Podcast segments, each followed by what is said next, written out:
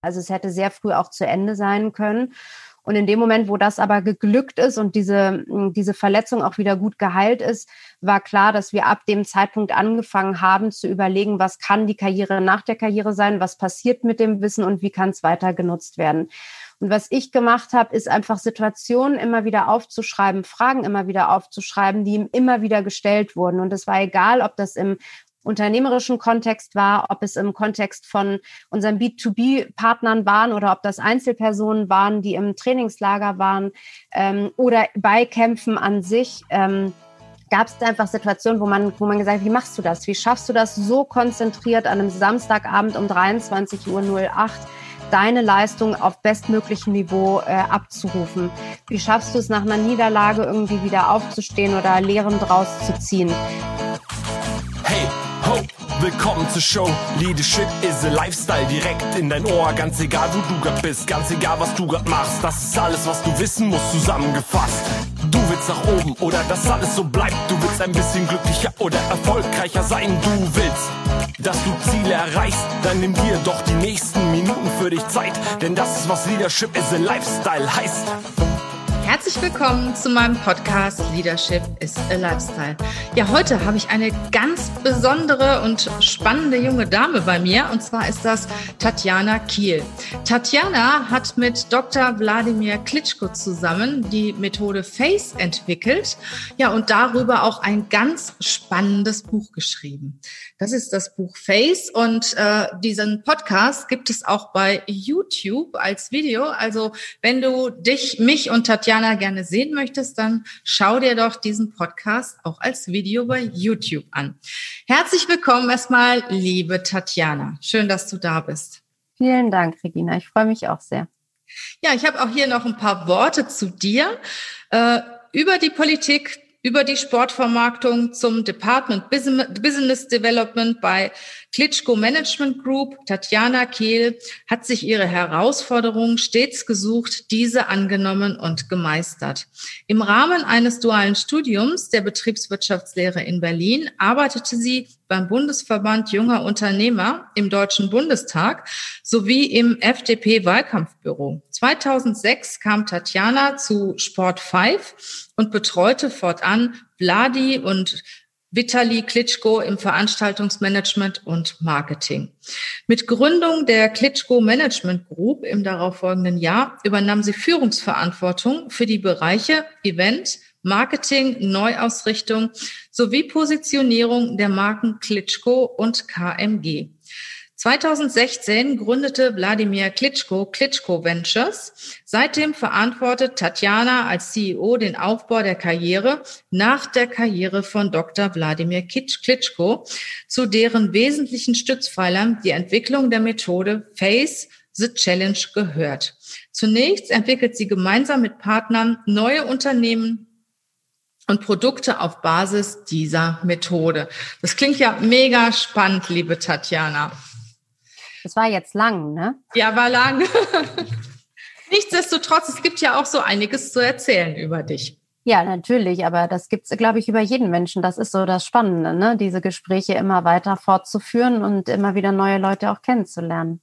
Das ist richtig. Ich meine, ich bin ja auch richtig neidisch, wie du, ich sag mal, mit so, mit so einer berühmten Person auch zusammenarbeiten kannst und etwas entwickeln kannst. Magst du nochmal, ja, mit deinen Worten erzählen, wie das dazu gekommen ist? Ja, also ich glaube, ähm, neidisch musst du nicht sein, ähm, weil ich glaube, dass, dass sich das tatsächlich irgendwie so entwickelt hat, ne? Dass äh, du wirst bestimmt andere Menschen haben, die ähm, von der Führung her so spannend sind. Also ja, es ist natürlich der bekannte Name und natürlich ähm, ist das auch für ganz viele Leute irgendwie der erste äh, Anknüpfungspunkt. Tatsächlich ist es für mich nie die äh, öffentliche Person Wladimir Klitschko gewesen, die mich angesprochen hat oder die mich interessiert hat, sondern der die Person, die Persönlichkeit, die dahinter steht und ähm, der ganz viel Ruhe hat und der einen wahnsinnig tollen Leadership-Stil hat und der ähm, ganz viele Dinge zulässt, die ganz viele andere Leute wahrscheinlich nicht zulassen würden. Und das kommt natürlich aus dem Sport und das kommt natürlich aus seiner Vergangenheit und seinen Erfahrungen. Ähm, und deswegen ist es, glaube ich, auch für mich so spannend gewesen zu sagen, ich möchte unbedingt dieses ähm, Thema, dass er gesagt hat, er möchte sein Wissen weitergeben, äh, war meine Mission zu sagen, wenn jemand so gut in einer bestimmten Sache ist und wenn jemand so viel für einen Sport und auch für ein Land oder zwei Länder, nämlich vor allem Deutschland und Ukraine tut, dann muss dieses Wissen irgendwie zugänglich gemacht werden. Und die Frage war damals, wie schaffen wir das? Und dass es dann eine Methode wird, damit haben wir damals nicht gerechnet und das war auch überhaupt gar nicht das Ziel. Ähm, aber ich glaube, dass ähm, was, was wir da geschaffen haben, ist tatsächlich relativ einzigartig und das zeigt aber auch, wie lange Vorlauf du brauchst, um sowas zu tun und wie wichtig es war in dieser, in dieser ganzen Zeit ähm, vor dem, wo wir jetzt sind, nämlich diese Boxphase auch tatsächlich so intensiv miterlebt zu haben. Und es es war natürlich ein großes Glück, dass ich da war, also es gesehen habe, teilweise involviert war, es also gespürt habe und dementsprechend auch sehr schnell für mich adaptieren durfte und konnte und immer wieder dachte so, boah, das würde ich vielen Leuten wünschen, davon partizipieren zu können, weil das einfach mein Leben verändert hat. Wie seid ihr denn darauf gekommen, ähm, jetzt speziell diese Face-Methode zu entwickeln? Ist das so ein Zusammenspiel von, ich sag mal, ähm, ja, der Art von Wladimir Klitschko, wie er selbst auch erfolgreich geworden ist, über seine Willenskraft, wovon ja auch oft gesprochen wurde? Oder wie, wie seid ihr darauf gekommen?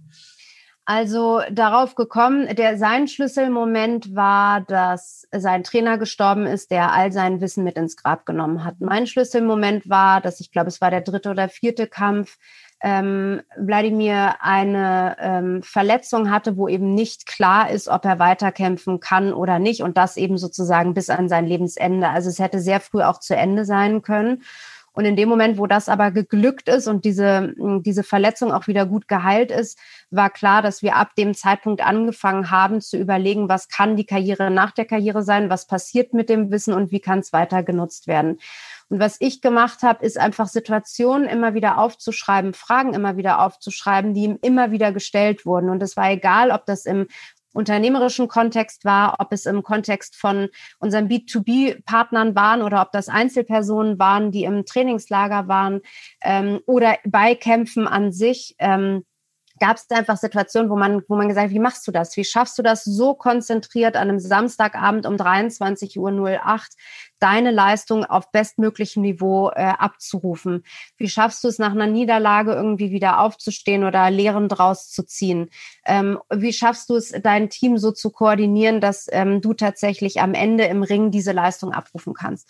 Also es waren immer wieder ähnliche Fragen und wir haben markentechnisch tatsächlich, äh, wobei es eine Persönlichkeit ist, aber trotzdem auch da nochmal, was sind eigentlich diese Erfolgsfaktoren? Was macht ihn so aus? Und es war immer, weil er geantwortet hat, ich bin einfach wahnsinnig gut in Ausdauer. Ich bleib einfach dran, gerade dann, wenn alle Leute sagen, jetzt schaffe ich es nicht mehr. Und Ausdauer schlägt alles. Egal wie gut du bist, wenn du dran bleibst, bist du besser als äh, der Beste, der am meisten Talent hat ähm, weil ich mich wahnsinnig gut konzentrieren kann, weil ich einfach total beweglich bin. Ich kann mich anpassen wie Wasser und weil ich so koordiniert bin, ähm, weil ich einfach weiß, welche Stakeholder da wichtig sind und wie ich es schaffe, diese Menschen für mich auch zu überzeugen und zu begeistern ähm, für diese Mission, die ich in mir trage.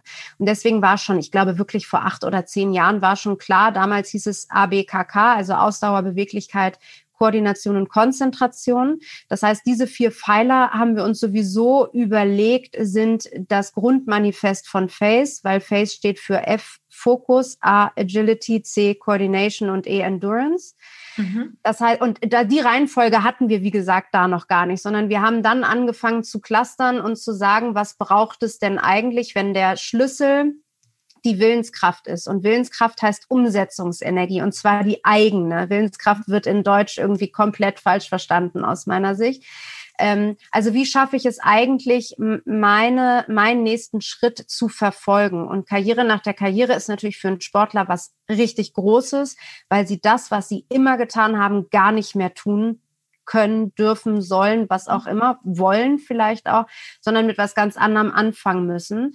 Ähm, und darin sind sie natürlich am Anfang noch gar nicht so gut. Das heißt, wenn die so erfolgsverwöhnt auch sind, ist es natürlich manchmal ganz, ganz schwierig, sie für die kleinen Erfolge dann auch zu sensibilisieren. Ja, äh, sagen wir mal, eine Präsentation schreiben, die schreibt er natürlich nicht selbst, aber das ist für ihn dann ja, mach doch mal, mach doch mal eine Strategie fertig, dann ist irgendwie für ihn gedacht, ja, das dauert dann so einen Tag und dabei ist halt klar, es dauert irgendwie zwei Monate. Also zu sensibilisieren und zu gucken für diesen, für diesen nächsten Schritt. Und wir haben es so viel einfacher. Und was wir uns abgucken, also so viel einfacher, weil wir andere Schritte gehen. Ähm, aber wichtig ist, dass wir halt nicht stehen bleiben. Und das können wir uns abgucken. Ne? Also nicht stehen bleiben, sondern sich immer ein Stückchen weiterentwickeln zu wollen. Und das heißt nicht, eine komplett neue Karriere anzustreben oder ganz nach oben zu wollen oder so, sondern auch Karriere ist ja für jeden etwas ganz anders definiertes und das ist total wichtig. Und solange man sich selbst gut damit fühlt, ist alles in Ordnung. Also was wir gelernt haben von, von Wladimir oder was wir uns von Sportlern abgucken können, immer in Bewegung zu bleiben, dieses Thema mental und sportlich, körperliche Kapazitäten miteinander zu verbinden. Ne, immer dann, wenn ich mental nicht weiterkomme oder bei der E-Mail nicht weiterkomme, rausgehen aus der Situation, eine Sportübung machen, körperlich aktivieren, wieder rangehen und es wird viel einfacher werden. Von mir aus auch Mentalübungen machen. Ne? So, wir machen es ganz viel mit Visualisierung äh, sich vorzustellen, wo man eigentlich sein will und das auch wirklich zu verinnerlichen. Und natürlich geht es darum, ein Ziel zu erreichen.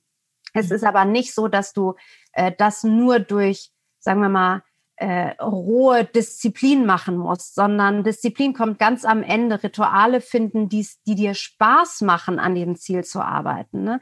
Und wenn du vorher schon weißt, was dein Fokus, also wer du bist und was du wirklich erreichen willst, wenn du das mal so gespürt hast, dann gehst du den Weg sowieso von allein. Mhm. Also praktisch habt ihr ähm, ja die Erfolgsmethoden äh, von Wladimir oder das, was ihn zu dem gemacht hat, was er ja im Endeffekt auch geworden ist, ein, ein erfolgreicher Sportler. Ähm, habt ihr das praktisch zusammengefasst, die Punkte ähm, genommen, wonach er immer gefragt worden ist, was, was ihn ausmacht und habt daraus diese Methode entwickelt? Genau. Mhm. Habe das dann gechallenged mit verschiedenen anderen Methoden aus dem Managementbereich, aus dem Coaching-Bereich, aus dem psychologischen Bereich, aus dem sportpsychologischen Bereich ähm, und haben für uns sehr schnell festgestellt, dass es ganz viel Tolles da ja auch schon gibt, dass aber die Reihenfolge und das tatsächliche Durchführen ähm, so noch nicht ähm, so noch nicht vorhanden ist, was es den Leuten aber viel einfacher macht, eben am Ende dranbleiben zu wollen. Mhm. Magst du mal diese vier Punkte kurz vorstellen und ähm, unseren Hörern und Zuschauern erzählen, was sich dahinter verbirgt? Ja, gerne. Also Fokus ist, wie ich gerade schon gesagt habe, ganz viel das Thema ähm, natürlich Konzentration, Konzentration, aber am, im ersten Schritt auf sich selbst. Wenn man es jetzt als Einzelperson macht im Teamkontext, ist es vor allem die Konzentration auf das Ziel für das Team. Ne? Wo wollen wir eigentlich hin? Ganz viel das Thema Werte, Fähigkeiten. Ähm, also ich habe gelernt, das, was ich gut kann, ist nicht unbedingt das, was mir Energie gibt. Okay, das ist ja das, spannend. Was, genau, also das heißt, das, was ich gut kann, das mag für die Außenwelt so sein, dass sie sagen, oh, das musst du unbedingt weitermachen. Und ich dachte mal so, ich verstehe das rein theoretisch, ich muss das weitermachen, aber ich spüre, es, es, es, es mhm. gibt so Barrikaden in mir. Und das habe ich einfach aufgehört zu tun, weil ich gemerkt habe, ich brauche so krasse Ruhephasen danach, weil ich sonst Migräne bekomme oder einfach es mir nicht gut geht.